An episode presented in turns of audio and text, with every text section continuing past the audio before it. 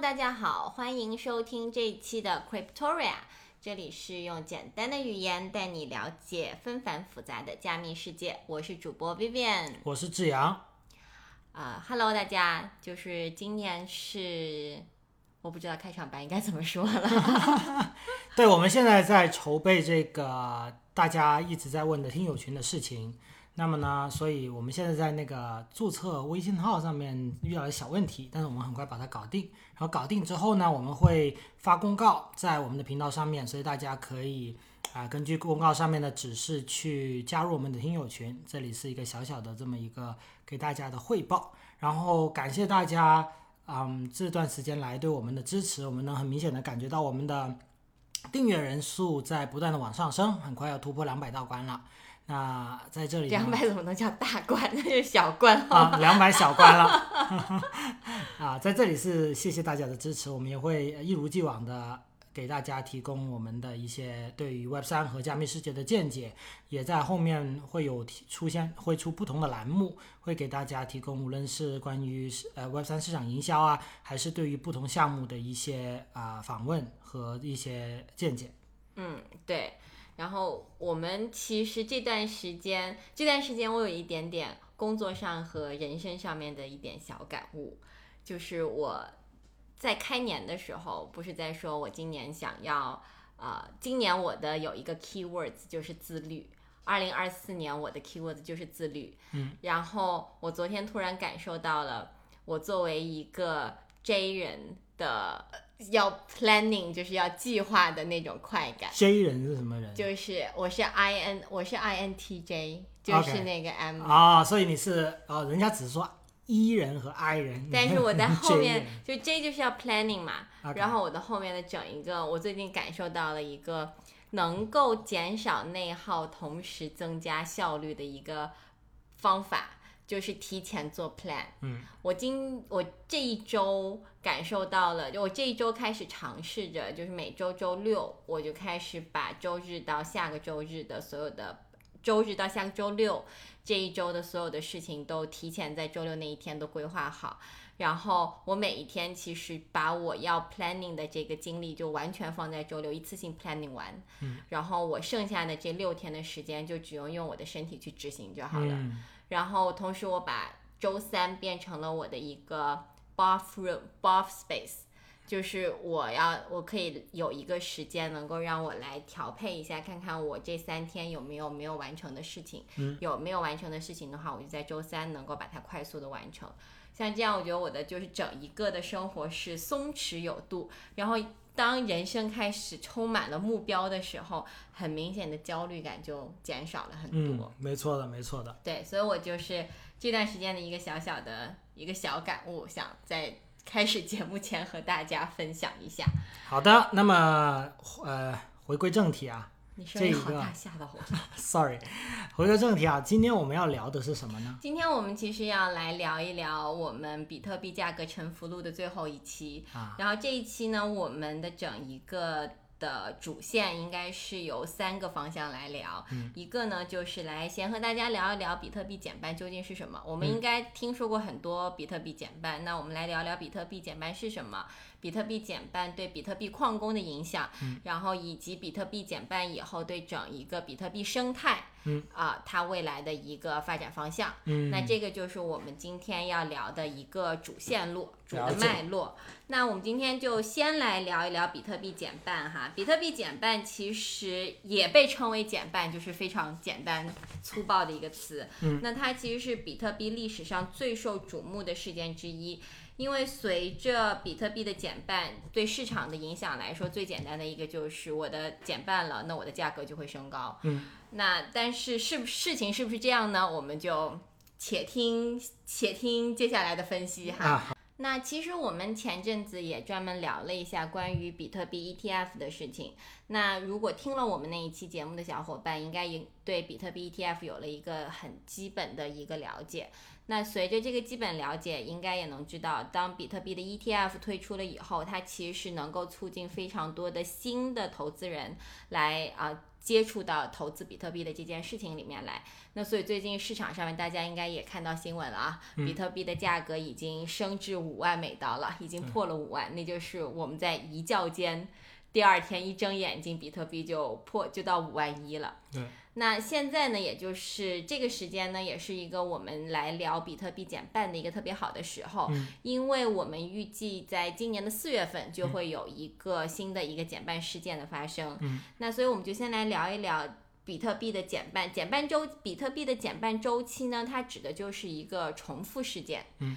那它是减少了区块链上支付给矿工的奖励，这些奖励呢，呃，我们上一次在聊，我们有一次在聊比特币的时候，我们应该知道聊过，说比特币其实是一个矿工社区，那矿工他怎么样来？挣比特币，引号的挣比特币，它就是靠在打包链上的数据，然后把它 pack 到比特币的这一条链上面，然后来获得这个比特币作为它的一个矿工奖励。那也就是说，它在验证交易和在区块链上面创造区块，然后而给予矿工的一个费用吧，或者说一个报酬。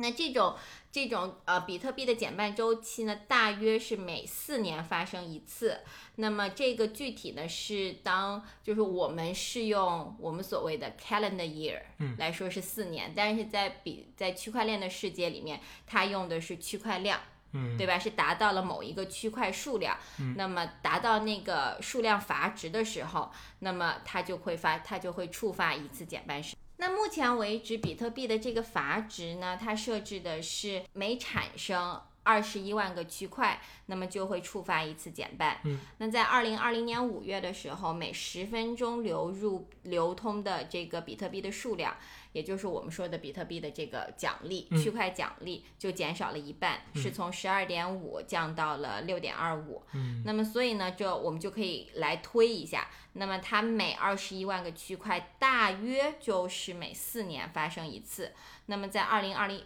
二零二零年之前就已经发生了两次了，所以接下来这一次预计就是在今年的四月份左嗯右。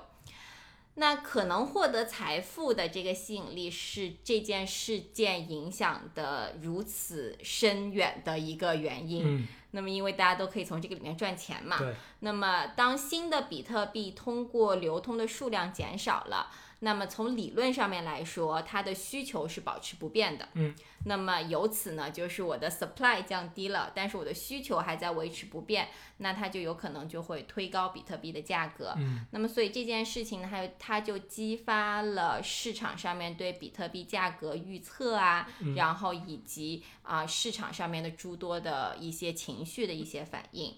那么，呃，在有一个加密组织的一个创始人，他有聊过一点，他说，理论上说，如果矿工有更少的比特币可以卖，那么可购买的比特币就可就会减少。嗯。那么，啊、但是呢，比特币铸造率的周期性下降，可能是比任何短期价格变动对货币运作都有更深远的意义。嗯。那么，区块奖励它是比特币的一个重要的组成部分。那么在这里，我觉得需要强调一件事情，就是我们一直在说比特币它的抗审查性特别强。嗯那么比特币是一个真正的去中心化的一条链，嗯，那么这个它就完全是取决于了我的所有的验证性的这些东西，它都是靠矿工来完成的，嗯，那激励矿工来完成这件事情，是因为有可以挖到比特币这件事儿。没错，那么呃，所以当比特币开始减半，尤其是我们已经要迎来最后这么这么一两次的减半，嗯那很有可能这条链上未来在某一个时间段，比特币的这条链它就不再产生任何的奖励了。嗯，那这个时候，比特币这条链上是不是还可以维持它现在的这种安全性？它的这种抗审查性，那这个是目前为止很多人对区块链或者说对比特币这一条链的一个很大的疑问，嗯市场上面讨论的声音也比较多。嗯那么今天呢，我们就随着就围绕着这些。呃，因为这是一个非常复杂的话题，它不光是经济学家在研究，整个币圈也在研究。那么，所以我们斗胆就这个复杂的问题，那么我们尝试着就对，就从矿工以及对整一个 BTC 的生态圈，嗯然后我们来录这一期的节目。好的，没问题。对，嗯那像刚才我们已经聊过了，新的比特币它其实就是通过区块奖励来进入流通的。嗯那这些奖励呢，其实奖励的就是矿工他们用非常昂贵的电子设备，一个矿机，一个矿机几万美金一个。嗯然后如果现在如果有有哪个小伙伴曾经看到过比特币挖矿的那个矿矿场嗯场的话，你就会看到他们那样一排一排的机子。那个就是一台就是好几万，嗯，就是做一个比特币矿场的成本啊、不算它的电费啊，嗯就是光是这些早期的投资应该是上百万美元的。嗯对，然后还要包括了他们那种非常高昂的电费，所以在中国没有呃进比特币挖矿之前，会发现矿场基本上都围绕在云贵这些对地方，因为他们的电比较便宜。对那像现在都是到了像什么俄罗斯啊，嗯然后美国的一些有自然资源的一些州，对然加拿大，然对后冰岛，冰岛对对，冰还有岛的地热，萨尔瓦多。上次大家如果有听我们啊、前几期聊那个火山债券的时候，也讲过萨尔瓦萨尔瓦多要用地热能来挖来做这个比特币矿场嘛。对，所以这些其实都是由于电费，就是这个非常我们每个人都在用的这个电费的这个成本的这么一个。这些就是挖比特币的一个成本，那所以比特币奖励的其实也就是你的这一些你付出的这一些我们所谓的计算机算力，那么为你付出这些算力，我给到你一个奖励。那么在在二零零九年的时候，系统每十分钟奖励设置成功的矿工是五十枚比特币。嗯，那么经过三次减半以后，现在的每十分钟分发的是六点二五枚比特币。嗯，那么在这一过程中，流通中的比特币在达到两千一百万时就结束了。嗯，那么市场上的声音比较大的，会估计这个时间点大概是在二一四零年左右。嗯，那就是离这就大概就还有十年，还有一还有哈哈，一百一百一百一年百吧，年左右的样子，对。那么就是这个，那么这个是大概估计的这么一个时间。嗯，那在比特币的白皮书发行不久后呢，那这个 Satoshi，嗯，Satoshi 他可能是个人，也可能是个团队，我们都不知道哈。那么 Satoshi 他有总结了，他在他的一封被披露出来的 email 里面，那么他有总结了一下他们选择的货币政策，那就是矿工接受区块奖励的时间表。那么这个时间表它是怎样发挥作用的，以及它也思考了在各种情况下，那么它可能导致通货紧缩嗯或者通货膨胀。嗯那么当时呢，啊，Satoshi 他是没有办法预料到说有多少人会使用这种数字货币的，他当时应该都不确定有没有人会用这种嗯会用嗯数字数数字货币。那么，所以他们对为什么会选择这个公式其实是没有任何解释的。嗯，那么他只是说货币必须以某种方式，以最初的一种形式来进行分发。那么恒定的速率似乎是一个最好的公式。嗯那么，所以他在整一个他的 email 里面写的就是总流通量是两千一百万枚 coin，那么它将分发给制作十制作区块十的网络节点，那么数量每四年减半一次，最初的四年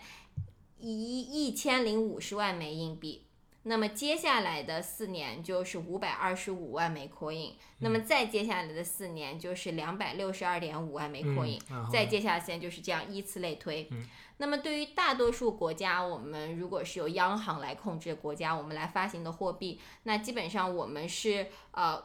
就比方说美联储，那它其实是有各种各样的工具，那么来够可以来增加或者减少流通中的美元的。比如说我们都知道的，最近开始疯狂的加息，嗯，那其实就是啊、呃一种情。其中其实这个就是一种工具，然后想要来把这个呃，想想要来把这个在流通中的这个货币把它往回收嘛。嗯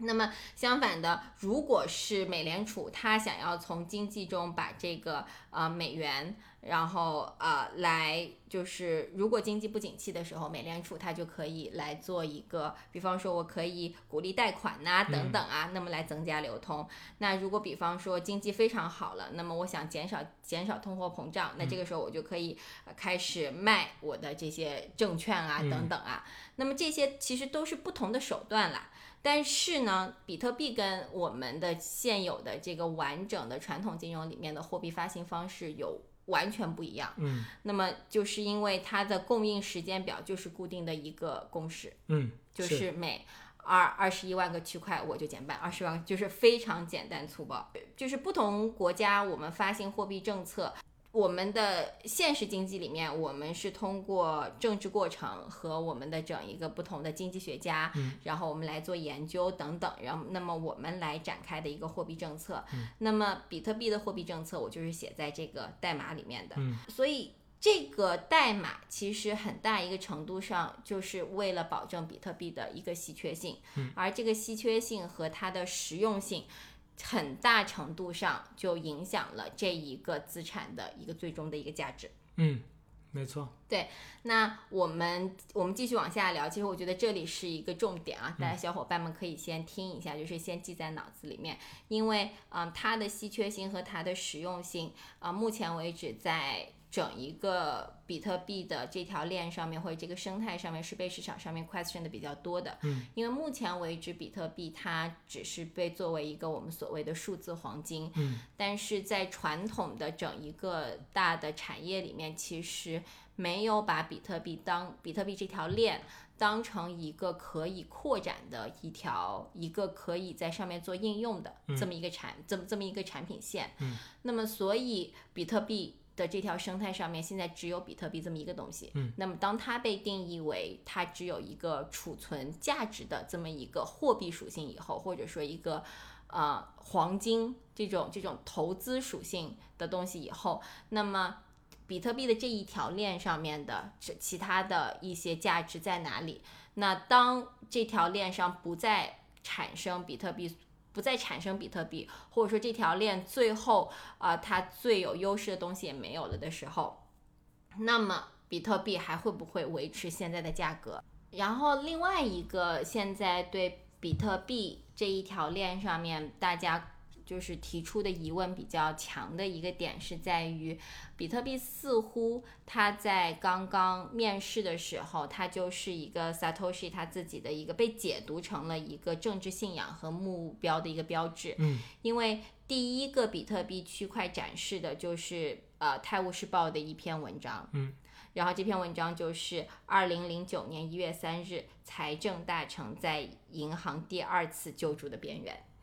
就是把这篇文章嵌入到了比特币的第一个区块里面。那么啊、呃很多这个市场上面很多人就会担心，如果比特币被广泛采用了，那比特币会减少银行和政府对货币政策的控制权，嗯，那么包括对陷入银行机构的救助。那么，呃，正如区块奖励所示，没有中央实体可以在严格的时间表以外再创造啊、比特币了。嗯嗯，对。那么接下来我们大概聊了一下，就是什么是比特币减半啊？嗯那么从然后以及一些呃比特币的一些目前为止面临的一些 challenge。嗯，那我们现在来聊一聊减半到底是怎么样来影响比特币的价格的。嗯。嗯，比特币它之所以受到那么多的关注，就像我们最开始说的，主要是因为减半这件事情会导致它的价格上涨。对当然了，这个就是，但是事实是不是这样，其实没有人知道的。嗯，没有人那知到时候道看一下对会怎么样。嗯没有人知道会发生什么。那到目前为止，比特币经历了三次减半。嗯那么我们可以来看一看这三次减半，比特币的价格都发生了什么样的一个变化。嗯那在二零二一年减半的时候呢，啊、它其实就提供了市场如何响应这个呃 Satoshi 这种非传统供应时间表的第一个范例。嗯，那在那之前呢，比特币社区不知道为什么社区这个这个奖励突然下降了。嗯就是嗯他是没有在社区里面说这个东西会减半的，但是比特币社区是完全不知道会发生了什么东西。然后同时呢，啊、事实证明呢，就是在减半不久，那价格就开始上升。嗯那二零一六年的这一次减半，在上一次减半，就上一次是毫无准备情况下就面临了一个减半。那二零一六年这次减半呢，就备受关注，嗯备受期待。那 CoinDesk 就对这件事情呢进行了一个实时的报道。嗯，那么他们然后 Blockchain.com 当时还发布了一个呃倒计时，那么就每一次减半其实都会影响到市场上对这件事情的一个猜测。但是在二零一六年七月十六号第二次减半的当天，价格就下跌了百分之十，嗯跌到了六百一十块钱，嗯然后随后又上涨回了之前的水平。尽管就是这个减半对比特币的价格影响其实不大，嗯，就是有直接影响不大。但是在市场呢，在第二次减半以后的一年中，确实就做出了我们预计中的这个反应。那么一些人认为呢，这些增长是减半的一个延迟结果。那么理论上面来说呢，应该是说，当比特币的供应下降的时候，对比特币的需求仍旧保持了不变，从而来推动了价格的上涨。嗯那么，在观察比特币的第二次减半后的三百六十五天的价格，从数据上面是可以看到，它是上涨了百分之两百八十四。嗯那么达到了两千五百零六美元。它最近的一次减半，后面的一整年也是一个整一个牛市的趋势嘛。那这一最后一次减半，它上涨了百分之五百五十九。嗯好，那我们啊、我们刚才聊了聊价格哈，那么我们再回来看看这个东西，就是比特币和矿工。嗯，那我们在刚刚做解做介绍的时候也聊了一下啊，矿工为什么会获得这些奖励？那么其实矿工的奖励，除了像我们最开始说的，它可以啊，它是我们的这个呃比特币的这一个社区为矿工来提供了他们的设备，嗯，以及他们的电力，由这两个东西最终提供了它的计算机的算力这件事情给他们付出的一个酬劳，嗯，啊、这个是一个事实，嗯，这个就是一个就是一买一卖，我们都我们互相在交换啊、呃价值。对，没错，那么，但是呢，在区块链里面，不要忘了，它是一个，我们可以说区块链它是一个大型的实验，社会实验。对，它是一个大型的社会实验。那么，区块链的最厉害的比特币，它发明的区块链，它最重要、最重要的一件事情是它解决了 double spending 的问题，嗯，对吧没？错？那么解决了 double spending 的这个问题，它其实是解决了当我不需要第三方的时候，陌生人之间在买卖货币或者说在有货在有货币这件事情上面的一个 trust 的这么一个对问题。我们呃可以说，比特币它其实一共是解决了两件事儿。那这两件事儿呢，是由一个啊、呃匿名研究员叫哈素，他在 CoinDesk 采访里面说到的。他说，让比特币运作的有两个部分。就是比特币账本状态应该回答谁在什么时候拥有了什么。嗯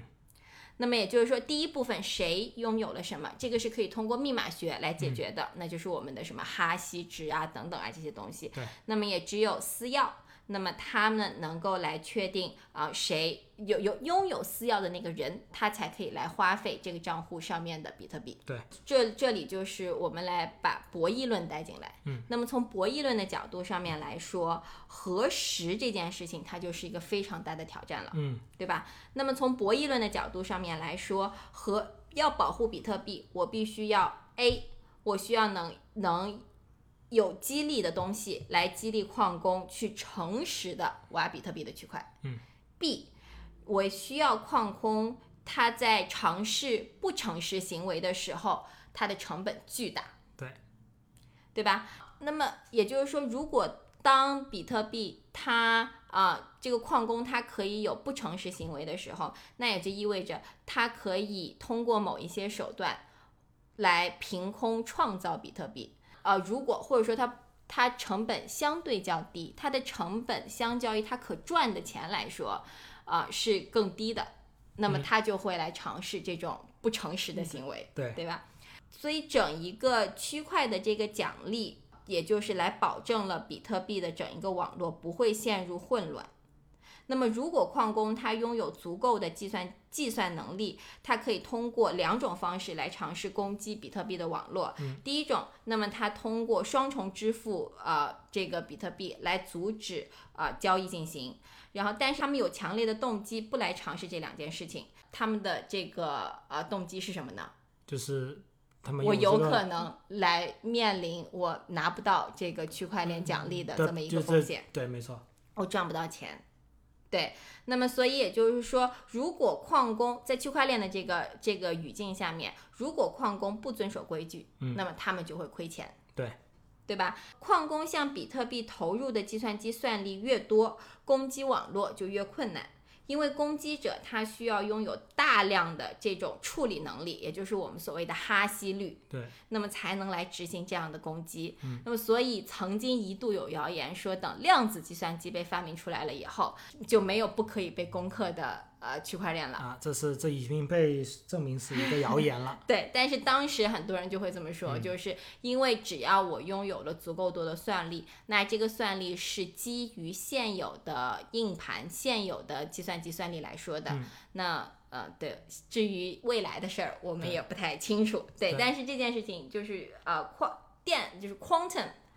quantum 这个计算机出来了以后，但这件事情就像刚才志阳说的，已经被呃证伪了。对，因为这个只会呃，就插一句啊，这只会影响到啊、这个用户用私钥去签名的时候的这个安全性。对，嗯这个是就一是那这个是时候另外一个话题了，所以我们就不深入。这个话题这样可能跟对嗯我没有办法聊，对要我重们新我们不是学技术的。对，要重新找一个小伙伴来聊。好，你继续。 对，这个就回能回馈到回归到我们最开始聊的，矿工如果能在这条区块链上面获得越多的区块奖励，他们就会。投入更多的这个 computing，就是这个算力，嗯那么来投入到比特币的这条生态里面，对，那么从而来使整一个比特币的网络更安全。没错，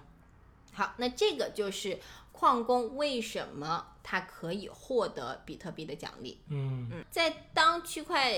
的这个奖励变得非常小或者完全减少的时候，会发生什么？其实这个答案刚才我们已经聊到了，对就是它的整一个现在整一个比特币社区里面面临的最大的一个 challenge。呃，矿工就像我刚才，他是需要激励来完成他们的工作的，毕竟他们是要吃饭的，对吧？他们也不是为爱发电，就是我不是为了我真的对区块链这条链有多么的信仰，就是没有信仰这件事情。就是现在的这些，如果你现在去看一些所有的非常清真的这一对派的人，你就会发现，我只是要基于这件事情上面，我去我去拥抱我的去中心化的这么一个信仰理。想对。但是你要让他们正儿八经的去运一个矿场，跟他们你就为爱发电吧，每个每个人就投那么几百万进去，就为爱发电，你看他们愿不愿意？对，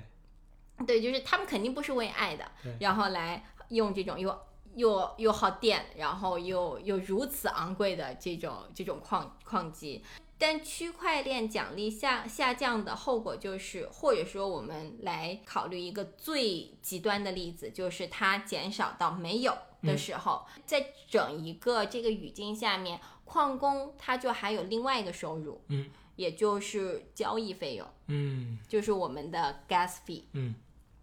那么这个 gas fee 呢，就是我们用户每一次在发送交易的时候来支付的一个费用。就是如果有小伙伴前阵子去，你以前去买过 NFT 啊，或者前阵子有小伙伴去冲过铭文，嗯那大概就有这个感受了。嗯就是大家都冲的时候，这个网络拥堵的时候，就发现那个 gas 费飙到天上去，没错，啊，对，那那个就是矿工赚钱的另外一种方式了。啊，这个呢，也就是理论上面来说，我们都知道这个是可选的嘛，我们可以自己选择要付多少钱。如果这个这个案子是个加急的案子，那我就要多付钱给矿工，让他尽快的把我这个东西，能确保我这个东西把它打包上了区块链。没错，那如果这个东西我就还 OK 啦，这个东西能打打这点钱，没有就没有啦，那就算了。嗯那像这样的话，你就可以比较 chill，就放一个比较便宜的一个、一个一个一个矿工的交易费。那这个就是我们所谓的 gas fee。那啊、呃随着区块奖励的减少，那很明显这个 gas fee。那就会为就是未来呃矿工报酬的另外一个重要的来源了。嗯，这个就像啊，Satoshi 其实他也在他的整一个 email 里面，他当时有说过，说几十年以后，当奖励变得太小，交易费将成为节点的主要百主要补偿。我确信在二十年后，要么会有非常大的交易量，要么就没有交易量。嗯，我要它那就那就废了呗。如果没有交易量的话，那么，所以就是长期以来呢，整一个比特币研究人员就一直都在考虑这个交易费用有可能不足的这个可能性。嗯，首先这就意味着整一个网络的安全它可能就没有办法保证了。嗯，然后其次，交易可能随时都会变得更加昂贵。没错，那么普遍的共识呢，就是呃，比特币减半的事件对比特币的价格是有一个积极影响的。那么像我们刚才也回溯了一下历史，历史上面也的确如此。那么这一个事件在整个加密货币投资者里面，它是产生了一个相对较于较为乐观的情绪，那么随后来导致了一个价格的上涨。呃，但是呢，比特币它的整一个的减半，它带来的风险也是非常大的。就是像我们刚才提到这个哈苏，然后他其实有说他，我不认为这一次这一次的减半，就是嗯未来的这个四月份的这个减半，会使比特币的安全性显著降低。但在八到十二年以后，我们可能会发现自己的处境。嗯，那么问题的一部分就是，比特币在诞生了十年以后，市场仍在想要弄清楚保护网络免受攻击的真正的成本是多少，嗯，因为没有人攻击过它。嗯，对，那没有人知道保护比特币安全所需要的真正的安全级别。那么目前，比特币每年支付大约五十亿美金，它没有被攻击嘛？对，它是完全没有成功的攻击的。但是在这个过程当中，你知道这五十亿美元就是我这五十亿美元是我预想出来的，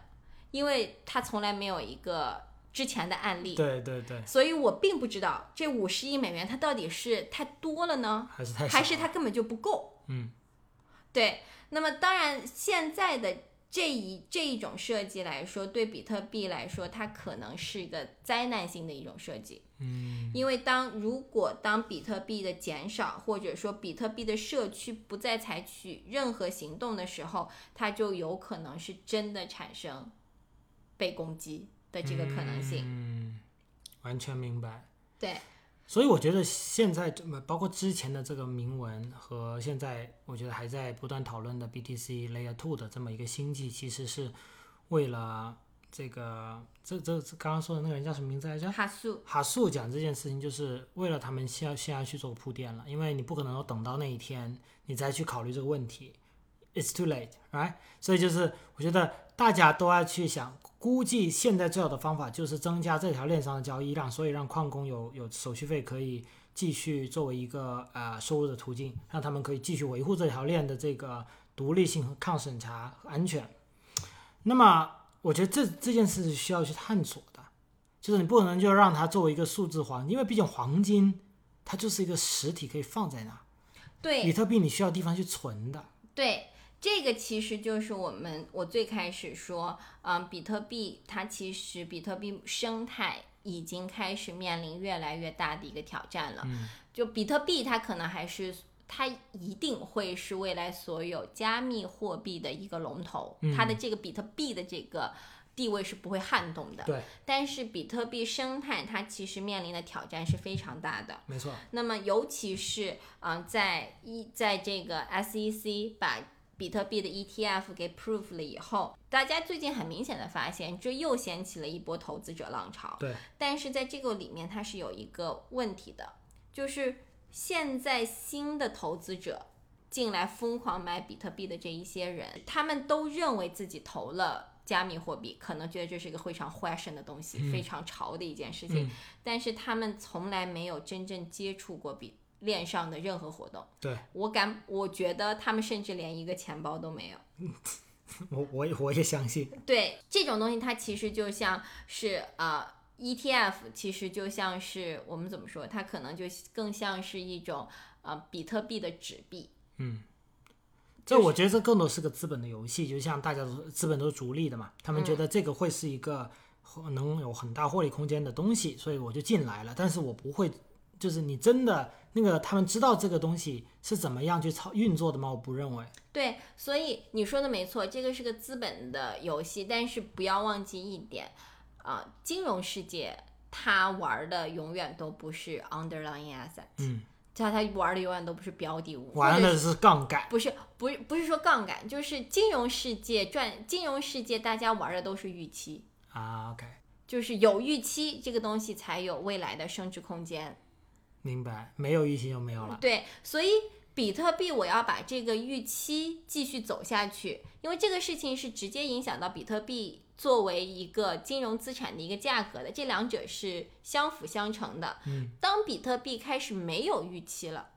不管是 SEC 来来来来 approve 这个 ETF 也好，还是每一次这个比特币生态的减半也好，其实它都是在给市场注入一个预期。嗯，啊，是没错。那么，当比特币的这个当最后一次减半开始了，然后比特币的生态里面它没有叙事了，嗯，那么就意味着它的预期变小了，嗯，对不对？那那你要想，在比特币的这个这条链上，如果就是站在矿工的角度上面来说，就是这条链就是矿工运营的嘛，嗯就是对吧？我们可以这么简单粗暴的理解。没错。那针对于矿工而言，如果我的奖励减少了，我一定会从一个地方来获取我的收益，就是交易费。嗯那当我的这一条链上面它没有那么多的项目来给我产生交易费的时候，我能怎么做？我来增加交易费，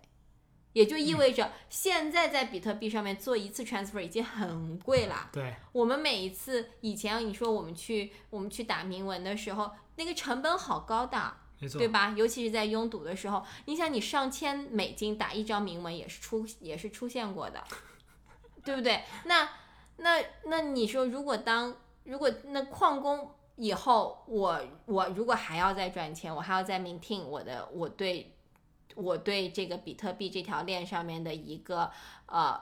算力的一个供给的情况下，嗯然后我又赚不到足够的钱，我只可能再提高我的单价，对，那这就陷成陷入了一个恶性循环了。对，那最后没有人来在这个链上面，进行因任何为交太易贵对，我不再进行任何交易了。然后那矿工赚不到钱了，那就是对啊，这个就是一个死循环，就没那了。这就变成一个对啊，这就变成一个恶性循环。那当这个恶性循环完成的时候，比特币现在我们拿在手里面五万块钱一个的这个比特币，它还能是五万块钱吗？这个就是一个 question mark。还是说大家现在相信 SEC Proof 的这个 ETF，这些大的机构入场，哪怕没有比特币的这一条链，这条链不再运作了，对这些这些大机构们不会不会大量的抛售，不还会把它承认认可为他们的资产之一吗？对，就这些都是一个非常大的一个 question mark。所以在比特币的比特币的叙事，它要继续往下走，它就必须是技术层面的往下走，嗯，而不能是仅仅只是把比特币这一个币种，把它来当成一个货币职能，就是我就是来 store of value，、嗯因为如果你的技术层面不能足以来支撑你的叙事的时候，我个人认为你的 store of value，你的价值储存的能力也就没有了。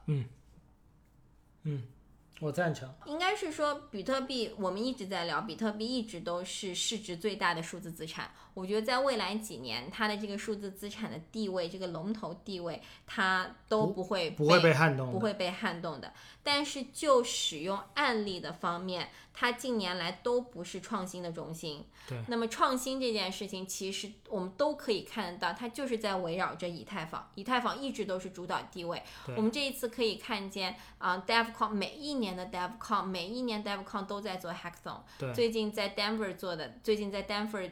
举行的这个 DevCon 又在做 Hackathon。嗯对，那大然家后然后呃，那个以太准备要迎来坎昆升级了，，对对，就是他们都在围绕着创新，围绕着要要要拥有更多的交易量，更多的人参与到这啊对个呃参与到到这这个社区对来这个社区里面。那么不光以太坊，还有其他的链条，比方说 Solana，、嗯对吧 Polka d 对，就是这一些，就是无无论是市场上面，或者说是投资圈，无论是含蓄的啊，或者是明示的，都把比特币视为一个已经完成了的项目。那这个项目是一个。具有持久价值，但几乎没有进步和增长空间的一个产品。嗯是所以，比特币的转型，它一定是要从它的整一个技术层面的转型。那像最近我们已经看到了，像什么有什么啊、闪电网络啊，有比特币的 Layer Two 啊，那这一些都在，这些其实都是在比特币的社区在努力的想要来用这一些技术，然后来帮助比特币这条链来完成一个转型。嗯，那么我们也看到了，在去年的一年，其实大家都在做尝试，不是管是明文也好，还是等等也好。那呃，然而呢，我们也可以说的就是，呃，就像最近的闪电网络一样，就是这个就是道阻且长，就是 甚至都不能说革命尚未成功，同志仍需努力，这就是道阻且长的一件事儿。因为呃，就就整一个比特币的这一条链的技术上面，我们还还有非常多的东西是需要在等待着完善的。对，那么呃，有可能就是当它的费用特别高的时候，那它的性能就会特别低。嗯那么也就像最近有一个这个闪电网络的交易商，他们最近就被被迫停止提款。嗯我们只能说 ETF 的推出，它呃促进了一个比特币的一个扩展了比特币的一个采用的一个渠道和一个空间，但是呢。比特币的网络，我觉得这个它更像是一个催化剂。嗯，我们并不知道 ETF 这个催化剂会把比特币的这条网络带入到哪一个方向。嗯这个市场上面有很多声音都在说，二零二四年会是比特币来复仇的一年，他要把啊、呃曾经就是把龙头给到了以太坊啊等等啊，把这些龙头都要拿回来。但是，嗯，不得不说，就是呃，比特币这一条链的一些基础的一些技术啊等等啊，都还在需要被完善。那所以这个市场上面，它到底会由这个 ETF 引发出来的呃事情，到底是对比特币的价格，呃，就是或者说对比特币的整一个生态是好的好的呢影响呢，还是坏的影响呢？或者保不齐我们又可以见证一次历史，就是某一年比特币就突然就破零了。 就直接跌这里，我靠，我会不会被封杀？ 真的，我会不会被封杀？对，好，那我们基本上刚才已经聊了一下关于比特币减半的风险啊，嗯然后以及比特币的整一个社区，那么它可能会带来的一些呃挑战，嗯，然后对，然后我们也做了一个非常不幸的一个预测预测，但是这个预测不准啊，不要听啊。嗯对就是我们也说了嘛，就是这个可能非两个，可能非常多呢，就奔着十万去了，对哎，我吧？忘了是木头姐还是哪个人说这个比特币的价格会肯定会破十万美刀的。呃，就我我觉得，我觉得近期来说会的，嗯，啊、但是就是，而且看整一个比特币生态，就是这些 contributor 而言，没有人会把把比特币这个生态放掉的。嗯，嗯，只是说他，只是我我刚才说他有没有可能走到一个最极端的案例，就是这条链完全没有人用了。对，那那个时候比特币的价格会不会破，会不会就归零了？对，对，那这个也是一个特别好玩的一个一个可讨论的点哈。对。但我对觉得这件事情其实就是从比特币这条链和以太坊这条链两条链当年他们啊、或者说后面当以太坊从这个 proof of work 转到 proof of stake 嘛，对吧？嗯，所以我觉得从他们这个共识层面而言，决定了后面这两条链的走向。就是你看以太坊虽然有一条链，但是有以太坊基金会，有以有 e s Global，他们有不同的组织在不断的，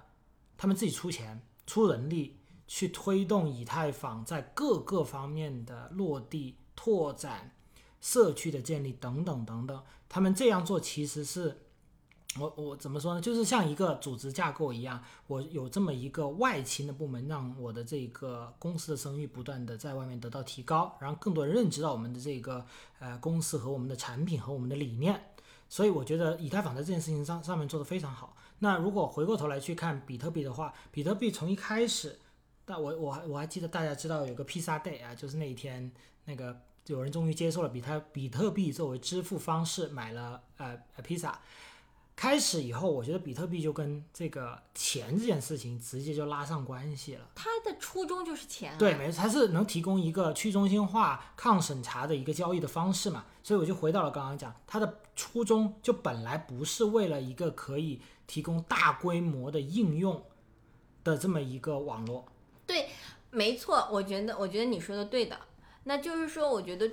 它没它。本身就不是为了像以太坊这个样子，我就是要做一个大型的，就是去中心化的一个 App Store，对或者对一对个对或或者是一个是一个 Google Store，对对对就是它本身就不是这个定位。对但是你不要忘记，像我我刚才说的，比特币的整一条链条，它是由矿工来决定的。是是，如果没有了矿工，基本上这条链就废了。对，没错。那么激怎么样来激励矿工仍旧来维持着比特币呃未来的这个运转？那么这件事情很重要。对。那么比特币现在靠的就是给比特币、挖比特币对来做一个奖励。还有手续费。对，那未来没有了这个东西以后，它必须要往交易费用这个上面转。对那如果没有大量的交易费用，那矿工不会再上对面的。对对对它不像这个，这个就是一个问题了，就是啊、我觉得这个就是我们有的时候在跟投资人聊的时候，和跟呃和跟我们几个做项目的小伙伴我们一起聊的时候，就是你知道呃为什么投资人他们一边想听 long term 的 story，一边又逼着你赚钱，对对吧？这就是一个就是你很难找到这个平衡点。对但是，一旦你有了一个 long story 的时候， ，long 那 term story。对 long term story 的时候，就一直都会有人在跟进你，就是有人会 buy your story。就是这就预期嘛，对，这就是预期。对那就像，那就这个就是以太坊啊。嗯那以太坊就是我就是要做这么多东西，那我把我的所有的基础架构，我全部都扩展到我支持应用。那么这个时候就一定会有人来的，嗯因为这就是一个新兴行业，一定会有人。就就哪怕不像以太坊，你看像索拉纳，像这些链都是后起之秀啊。嗯，没对错，吧？后起之秀，他们都是在，但是他们他们做的都是什么？我们提供了一个，我们找到了一个 pinpoint，一个 problem、嗯是以太坊没有解决的，好，嗯我们来解决了。嗯那么这个解决了以后，我们给你带来了一个，然后你们赶快来，赶快来，对对我们有社区，我们有基金会，对然后我们来 support 你，然后把我们的整个 community 做起来。嗯。对，这个是这个是现在来增加，就是来增加交易量一个最简单、最直接的方法。嗯，那也就是我卖一个故事，然后同时我有人进来，嗯对吧？我一来呢，我可以赚钱；二来我可以继续去卖我这个长期故事。嗯，但针对于比特币这件事儿来说，就变成了我一来我做这个项目，我就是一个赚钱的，嗯不是不能说赚钱，就是我我我 Satoshi 在写这个白皮书的时候，或者说他在定位比特币的时候，他做的就是一个钱，就是一个 digital 是 cash，对，没错，对？吧？我做的就是一个 digital cash，是一个那 payment solution，，对，嗯，就是我做这个 digital cash 的这个定位，呃，我觉得没问题，就作为一个单纯的一个项目来说没问题。但是你要把它往外再扩展成说，我要把它变成一个社区，或者说我要把它变成一个从一个 cash，把它变成一个呃一个一个一个 story，对，就是这这就好比说我今天就是做一个游戏的，对吧？然后我要怎么样？我就我应该是说我今天就是做一个呃类似于多米诺骨牌的游戏的。然后你突然跟我说啊，这个多米诺骨牌不行了，你要把你要考虑怎么把它做成一个平台。对，我觉得这这这会是一个很难的问题，因为现在我觉得即使是传统的金融世界里面，这些支付的巨头也没有这么一个问题，就包括 Visa、Master、Amex。Amex 可能会稍微有点不同，但是像 Visa、Master，我觉得他们的性质其实，在传统金融世界里面跟嗯比特币是很像的，他们是一个支付工具，是一种支付手段。我觉得比特币不是个支付手段，比特币它就是个钱，嗯，它就是钱，它就是 OK 它就是它就是被发明出来的，在互联网上面可用的一种钱。只不过它曾经没有价值，当它被赋予了有价，当它被赋予了价值以后，它的价值就更高了。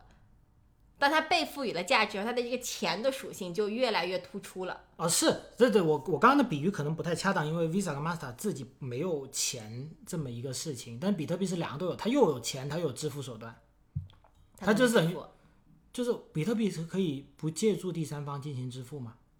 就是我们可以 P to peer to peer 嘛，嗯对吧？嗯你懂我意思吗？就是我我在传统世界里面是有，但我可能刚刚说 Visa Master 这个例子可能不太恰当，是因为 Visa Master 自己没有货币，或嗯者说没有发行自己属于自己的这么一个呃呃金融的一个呃呃体系，但是我觉得他们就很像，就如果你要在这个体系上面进行一个拓展的话，这是一件非常难的事情。对对，就是你如果就是说单纯的只是把这个东西变成是从一个钱的角度，然后要把它往外来进行一个呃叙事上面来进行一个拓展的话，我觉得这个这个比较难。嗯，但是换句话来说，好是好在呃区块链它是一个以技术为导向的这么一个东西，是所以我可以不把矛头放在钱，因为你但你区块链上面你可以有比特币一个币，嗯，我就可以有我我可以有 BTC，我可以有 BTA，对，我对吧？对我可以有，就是就是我我 BTC 的我定我的定位就是钱，那我是不是还可以有其他的东西？我定位的是不同的东西。嗯，那么当我们把毛，当我们把话题转向为技术这个层面来说的话，那也就是我觉得这个就是为什么我我在最最后刚刚说，呃，就是比特币的生态，它最终一定。的叙事一定得要是从技术层面出发的，无论是闪电网络也好，还是 Odino 也好，我觉得整一个生态大家都在尝试着从技术的层面上面能够带来更多的一些东西。像我们现在也看到有很多呃 BTC Layer Two 的项目，大家都在想说我要去，甚至是把曾经在以太坊的 Smart Contract 移过来。当然这件事情上面，我本人啊，我。仅仅表我个人观点，就是我觉得这件事情不太 make sense。嗯，就是人家已经有了，你还放过来，为什么呢？就是因为以太坊已经主导了整一个区块链的整一个呃加密世界的创新一段时间了。或者是说，当开始有牛市的时候，以太坊就一直都在主导着这个创新。嗯，所以我觉得大家的思路就围绕着以太坊这个思路往前走，就是做什么 small contract 呀，然后搞什么 layer two 啊，在现在在搞什么 layer three 啊，然后再搞什么 staking 啊，搞什么 defi 呢、然后大家其实都是那一套东西，对，就是但是大家就想把这套东西把以太坊变成了其他的某一条链，嗯然后对吧？链上大家都知道的就是几件套一定要有，什 么 NFT 项目呢，defi 项目呢，gamefi 项目，反正以太坊有的就是什么 DEX 呢，以太坊有的抄过来，以以太坊以太坊有的有的游戏项目抄过来，就是如果要把比特币变成一个这样一条像个 copycat 一样。对，，像像像个这样的链的话，我我觉得我个人觉得大可不必。嗯，那以太坊它本身它有，而且这个东西怎么说，就是这个东西也不合适，因为以太坊的社区它是 builder 组成的社区对，比特币的社区是矿矿工工组组成的社所区以，这整个 foundation 嘛，回到我们对刚才讲就，foundation 是不一样核的。心是不一样的。Builder 我要的就是你能给我一块地，我在上面盖房子。矿工是我是真金白银砸给你的，对，然后我但凡没有钱了，你不给我赚这个钱，我就不跟你玩了。很现嗯实对，的。 非常现实的一件事情。嗯 那这个就好比说，我在现我在我在现现实社会里面，如果我的成本非常高，那我的单价肯定高，嗯对吧？那是不是可以用同样的思路来考虑比特币的整一个社区？比比如说哈，那呃，我比特币我就是抗审查特别强，嗯那我抗审查我就是要结合所有的呃矿工，嗯，那么我是不是可以有做一个什么样的东西？这个东西我可以给比我可以给矿工提高一个所谓的高 transaction 嗯 fee 高交易费，而这个交易费也是对方负担得起的，嗯买卖买家负担得起的。嗯，那这就好比说我们大家去做基建，对不对？嗯就是几十亿的一个项目，谁都觉得这这玩意儿很贵，嗯就是普通人家肯定干不起的。对，但是你也把这个东西放在一个国家层面，那就不我是是一个国家战略层面，那这个就是我就是得做，这个是嗯我必须做，而且我也是有我也是有这个资本能做这件事情的。那这些样的事情是不是比特币的社区可以去考虑的？就是利用比特币社区已有的优势，就是由抗审查等等啊这些优势，然后在这个上面来进行一些创新。我觉得这个对我而言更 make sense。嗯你说要把比特币社区变成一个 builder 社区，就听上去就很奇怪。这对，然后比较老实说，比特币网络真不好用，就对真的不好用，又慢又贵。呃对就贵还好，贵就是你技术上去了可能，对但是就就慢呐、对，慢是跟安全其实这件是一件对，两个是个 paradox 来对的，对，所对以就没是办法。为什么以太坊一直有 Layer Two？那 Layer Two 其实就会很多人诟病安全问题嘛。 那以太坊你不是比特币，你本来就是安全著称的好不好？对你抗审查，你要的就是抗审查，你要的就是你所谓的，就是你当时主打的去中心化。那你现在再变成那样，反正我觉得很多时候我在看，不管是呃闪电网络也好，然后还是看很多项目说要在比特币做做比特币的 Layer Two，比特币，我觉得有一种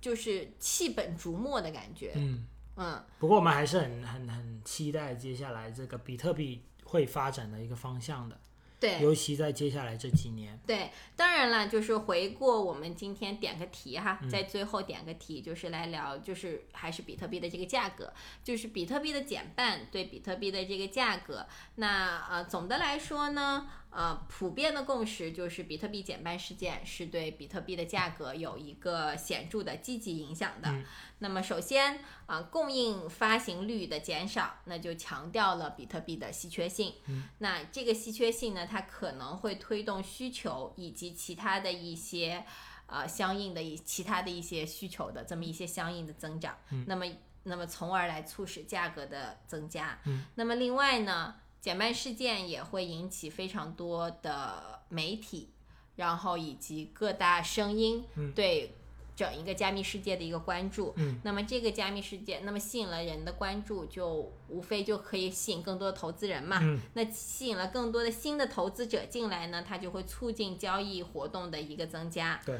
对，那么所以呃，但是呢，呃，大家需要注意的就是，虽然历史上面比特币的减半都导致了价格的上涨，嗯，但是增长的幅度很有可能每一次其实都是在减小的。嗯也就是说，就是呃，举个例子啊，我们回顾了一下，我看了一下数据，就是从二零一零年七月到二零二四年二月份的这么一个数据。嗯，那么我们来比较了一下每个减半周期的这个回报的分布情况。嗯， 那么当当比当时比特币的价格从零点一美元增加到了现在的五十五万。五万五万一啊，五万对，嗯五五万五万块，我们就以五万块钱来定哈。那么我们可以明显的一个发现呢，在第一次减半后，这个波动的回这个回报的波动性是更稳定的。那么也就是说，这种稳定性呢，也就表示了投资者其实我们不应该再期望在这一次四月份的减半的时候，我们还能我们还能获得以往的的那种嗯，OK 业绩长那种业绩的增长，就是百倍，我觉得甚至千倍的这种增长了。嗯所以啊、呃我曾经听过一个小伙伴说，如果你是在这个时候你才进 crypto 圈子的，那么像这种主流币啊，嗯就就可以不用买了。 当然了，如果你是奔着赚钱来的。啊，当然，如果你是奔着说我就是来呃买个理财产品，嗯可能回报稍微高一点的理财产品，那这些就是一定是最稳最稳定的，就对稳定会涨的。对，其实你这个想法是被那个很有名的一个加密货币的投资机构 Pantera 证实了的，因为最近啊、呃我们的公众号在更新 Pantera 对于二零二四年加密市场的展望，里面其中就有一个章节讲到啊、在过往的一些投资表现里面。Altcoin 就是其他类型的这些代币的这个升值空间跟幅度是远远大于比特币的。对，当然就是说，如果如果是把它当个理财，就是回回报稍微高一点理财产品，那还是、那还是可买的。嗯对，但是如果小伙伴们就是说我就是牛市来了，我就是要赚钱，嗯那就。嗯嗯嗯，就没有必要了，没有必要去攒那么一颗比特币，对吧？因没为错这个回报的确是有点低，可能有个百分之十吧，好像是十七，他说整一个百分之对，就是百分之十、百分之嗯二十撑死了。当然就是买个放着，十年以后再来看， 就是这件事情嗯应该也就是是另外 也是可以的。对，对，好，那今天呢，可能啊、呃内容有点多，有点多，而且有点干。对，有点干，我不确我不确定小伙伴们听的感觉怎么样，对所以欢迎小伙伴们给我们留言，对，然后聊一聊你对比特币生态未来的一个感受，然后再再说一下，刚才我说归零的那件事 情，大家听过算过好吧？ 不然很担心被圈子封杀。对对，好，好，所以这就是我们这个关于比特币价格沉浮录的最后一期了，也给我们之前挖的坑已经全部填了。对，所以呢，从下一期开始呢，我们就会开始一些新的内容啊，希对望大家敬请期待。对我们接下来我准备了几个选题，嗯一个是来聊聊游戏，嗯我们会来做一个二零二三年的啊、呃加密世界游戏的回顾，嗯，然后啊、呃我们也会来聊一聊 crypto 和 AI，、因嗯为最近 ChatGPT 不是刚刚发了那个 Nar Sora， Sora，、嗯对，有有小伙伴们去玩了吗？嗯我我我在 Twitter 上面看了一下他们的那个宣传片，有对点酷。有点有点六六有六，点溜。然后最近我玩各种各样的，因为我是 ChatGPT 的忠实会员，我 觉得我应该是从 ChatGPT Four 发布的那一天起，啊我就一个月二十美元的给着，一直给到了现在。